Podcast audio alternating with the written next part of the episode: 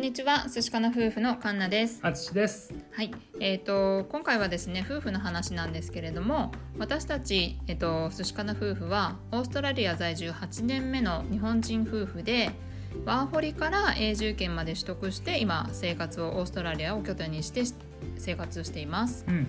でそれでちょっとあのお米の話になってね、2人でね。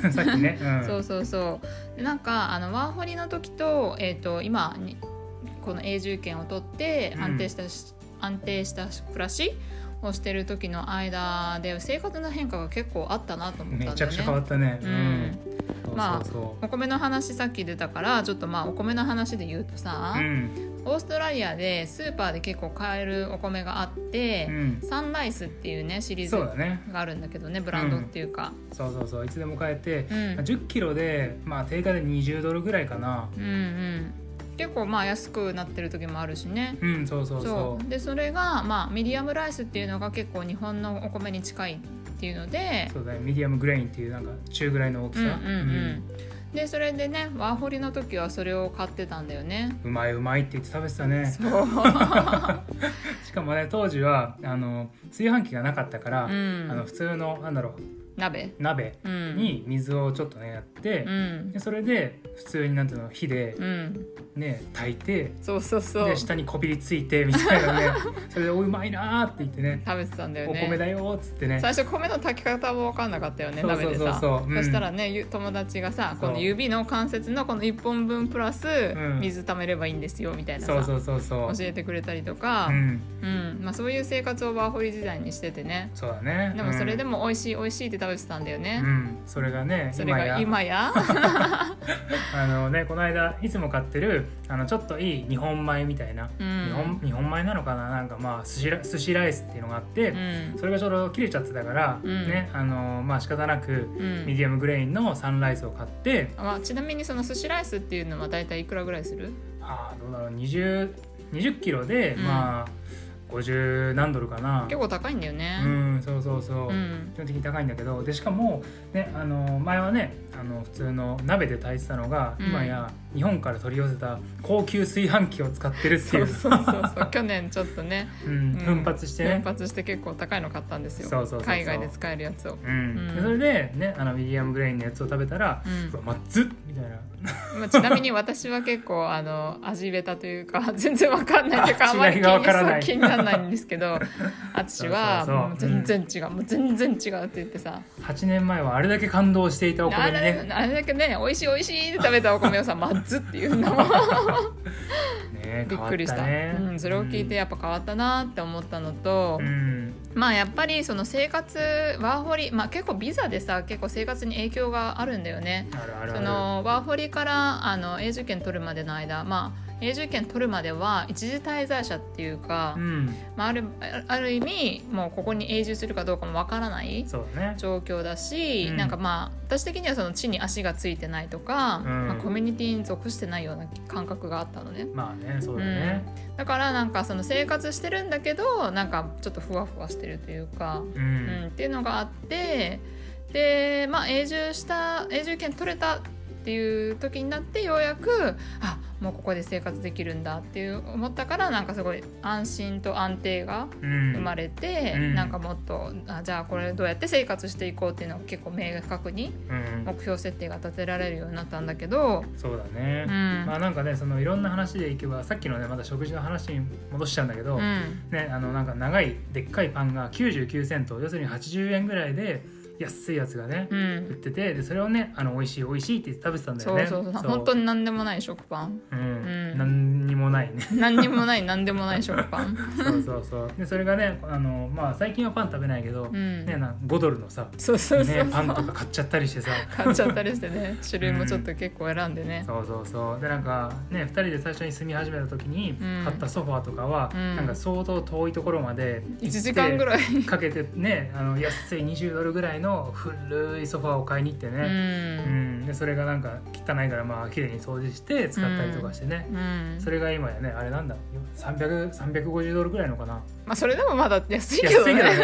まあ中古なんだけど、うん、まあそれでもあのねなまあまあそれなりの L 字のシェイプのうん。ソファーを使ったりしてね、うん。うん。ちょっとね、その生活のレベルが上がってきてるというか、まあまあうん。うん、やっぱりそのお金が使える範囲が増えたというかやっぱりワーホリ時代ってさ、まあ、貧乏っていうか結構節約生活まあ。しててでまあねその節約してたからなんかあんまりそのお金にかけなんかいろんなものにお金をかけられないというかうん。で住んでるところもシェアハウスだったりとかさ、そうだうね、ん、自分たちで住んでるっていうわけでもなかったからなんか物もそこまで持ってなかったしう、ん。うん、なんかあんまりそのなんだろうねお金の使い方がちょっと違ってるなと思うんだよね。だいぶ変わったよね、まあ、それを言ってしまえば、日本にいる時のお金の使い方と、うん。ワーホリに来てからの使い方でうん。全然変わっちゃったよね。まあ変わったね。う。ん。なんかね日本だとさ、まあ、一応社会人2人とも経験してるからさうん。安定した給料がもらえてでねあの、まあ、家ももうあって、うん。でまあ借りてるやつだけどね。まあ、借りてるやつだけどねっていうまああってでまあ便利で安いものっていっぱいあるじゃない？うんあるね。うん、だしなんかもうほんといろんな種類があってもなんていうの？服では服でもそうだし、だからもうなんかおお金貯めれる気がしなかったけど日本だと。まあ誘惑がいっぱいあるようね。うん。ん。まあそういろいろ買ってたけどこっちに来るとなんかそんなに日本ほど便利なものってなくて、うん。でもないならないなりでも生きられるっていうのが分かったんだよね。そうだね。うん。まあさっきのお鍋じゃないけどさ、まあ、炊飯器なくてもお米は炊けるし、うん。うん。そうそうそう。まあ家がなくてもまあシェアハウスでも生きれるっていうのはそうなんだけどう、ん。うねん俺の場合ねすごいもう革靴が大好きでさ、うん。ね、すごいお金を使ってたんだけど、うん、ゴールドコーストに来てから革靴多分俺1回ぐらいしか履いてないの、履いてないね。うん。うん。革靴いらねえじゃんいらないよ。無駄。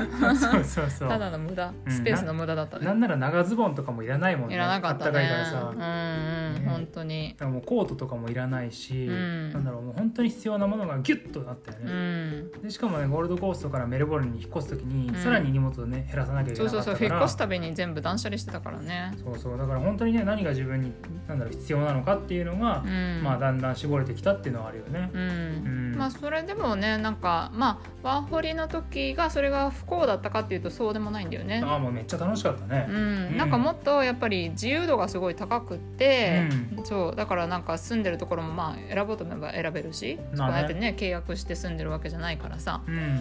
だしまあね別になんていうのなくななくすものなんてもう何もないって感じだったからさ、そうね、うん。本当に。うん、だからなんかのなんか好きなことができてたっていうか、うん、本当だうね。ん、今はもうある、ね、一定の職を持ってて、うん。で同じあの契約して同じ家に住んでてう、ん、でまあ犬も飼い始めたからね、うんある程度もう結構限られた生活をしてるような気がするんだけど、うん、まあ、それはそれでやっぱり幸せうん、すごい幸せ。て幸せなんだけどかずっと幸せだったけどね。ずっと幸せなんだけど、まあ幸せのね価値観が違うというか感じ方が違ったというああ、変かわってったね。うん本当に。うん。ねでもそれはそれでいいんだけどなんか多分永住者の方なのかななんか日本人の方でブログを書いてる人がいてさうん。で昔見てたんだけどワーホリ時代かなんかにでそれの人その人が書いてあったのはあのオーストラリアに来て美味しいものとか食べなかったりとかするのってやっぱ生活してるって言えないみたいな。まあ、要するにお金がないから、うんレストランとか、うん本当にいいものがあるのにそこを知らずに生活するっていうのは、うんまあ本当にそこに住んでるとは言え言えなないいみたいなねねなんかそういう記事っていうかまあねブログがあったんだよね。うん、ちょっともうどなたのか忘れちゃったぐらいなんだけど、うん。でもその時ちょっと衝撃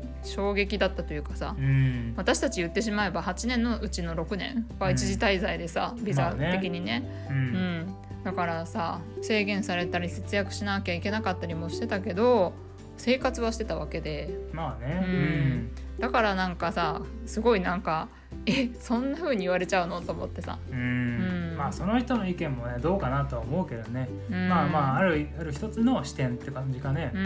うん。まあ、確かに一理あるのは思うなとは思うけどね。確かに高級レストランとかさうん。確かに行った方がなんかまあもっといろんな世界が見えたりとかもするのはあるとは思うんだけど、うんまあ、それが絶対その人の幸せなのかっていうとまたね違うよね。うん全然違うと思う、うん、私たちち別にその もう最近ずっとフィッシュチップスにハマってさ 毎週毎週フィッシュチップス食べてるようなもんだし、うんそうんあんまり外食とかもしなくてもでもそれでも別にねあの不便ないし別に不幸せな感じもしないし、うん。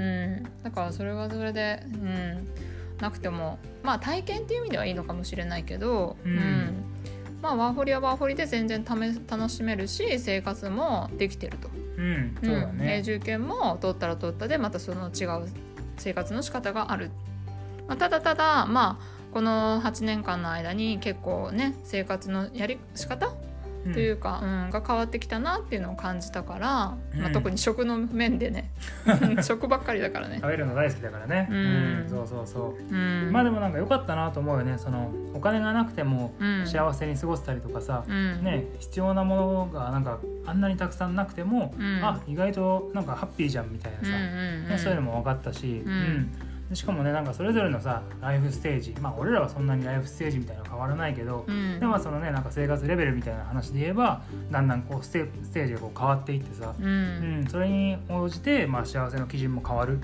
うん、まあなんかこういうのがねまあ分かったっていうか経験できたっていうのはすごい良かったなと思うったよね本当にね。うん。なので、う。ん、ワーホリをしたから本当にいい一生思い出に残る経験と思い出ができたし、でそれを感じたからこそ今の生活が幸せだなとも思うし、うん本当だね。うん全部あの全部無駄じゃなかったなとは、そう、うん。うん、思う、そうだね、うん。うん。まあ、ただお米は私は何でもいい。美味しいの食べようよ、まあね美味しい方がいいんだけどね、ね。うん、まあまあじゃあねうちらがまあ学んだことって言ったら、うん。まあ、お金がなくてもうん。幸せに過ごせたりとかね、うん。しますと。あとはまあ自分の幸せに何が必要なのかが、まあ、そういった経験を通して分かったと、ううん。んあとはまあそれぞれのまあライフステージによって幸せの基準が変わると。うん。ね。あとは生活も変わりますと、生活も変わる、うん。うん。ね、だからまあこれからのね俺らの1年後5年後10年後とかね、うん、どんなことに幸せを感じるのか、うん。ねうん。また変わってくるとは思うんだけどね。ね、楽しみだね。ね。うん。まあそれをいろいろとこれからも模索していきたいなとはね、うん。思っております。はいじゃあ今日は以上かな。はい、はい、じゃあ聞いてくれてありがとうございました。